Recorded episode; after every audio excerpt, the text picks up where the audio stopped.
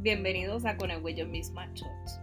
Hoy nos vamos light, nos vamos suavecitos con este shot y nos vamos cortitos porque se me ha ido a la luz unas cuantas veces y de verdad no sé si me va a durar hasta que terminemos de grabar.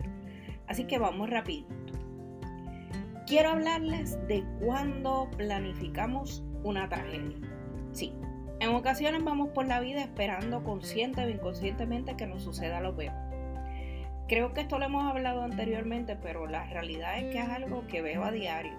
Y vamos, soy humana y también lo vivo. Nos privamos de la alegría del momento, de la alegría de los pequeños logros. No nos permitimos celebrarnos y tampoco celebramos a otros. Y sin darnos cuenta, al hacerlo construimos una montaña enorme de presión y de amargura. Tan es así que una vez terminado el proyecto o la meta que nos hemos propuesto, lo logrado no tiene un buen sabor, peor aún, lo podemos celebrar todavía aunque lo terminamos porque no sabemos si va a funcionar o si quedó perfecto. Nos prohibimos celebrar las pequeñas victorias simplemente porque aún no tenemos ese devastador resultado final. Ensayamos la tragedia una y otra vez y nos pudimos fracasar.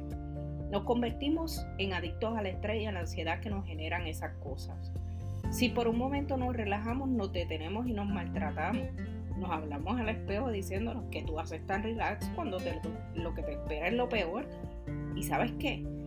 No hay nada en la vida que nos prepare para las catástrofes o el fracaso. Por más que ensayemos ese momento del golpe final, no hay forma de preparar. Entonces, ¿por qué nos preocupamos tanto? ¿Sabes qué? El antídoto de esto es el agradecimiento. Pero no, no, no me refiero a un mero gracias, sino a una práctica de agradecimiento diario. Se ha comprobado que las personas que llevan una práctica de agradecimiento diario, un journal o libreta o una aplicación de un celular, llevan una vida más estable emocionalmente y disfrutan más la vida. Incluso son más exitosos. Aquel que es capaz de reconocer, valorar y celebrar las pequeñas victorias de cada día es capaz de reconocer que una mala temporada no es el final, sino una oportunidad de volver a intentar. Así es que te invito a comenzar a practicar el agradecimiento y a dejar de ensayar los finales tristes y trágicos. Vivir en agradecimiento y celebrar cada victoria, o milestone como decimos en Project Management, es conectar.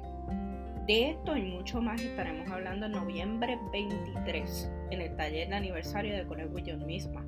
Así que pendiente a nuestras redes para más información. Nos vemos en la próxima. Si este podcast te gusta y nos escuchas en Apple Podcast, déjanos tu reseña y las 5 estrellas. Si hay algún tema que quieras escuchar, escríbenos también para seguir conectando. Recuerda seguirnos en las redes sociales bajo Conegüillo misma. Visita nuestro blog en www.conegüillomisma.com y suscríbete a nuestro newsletter. Las expresiones contenidas en Yo Misma Shots están basadas en la experiencia del autor y jamás representan un instrumento de terapia, consejo o ayuda psicológica.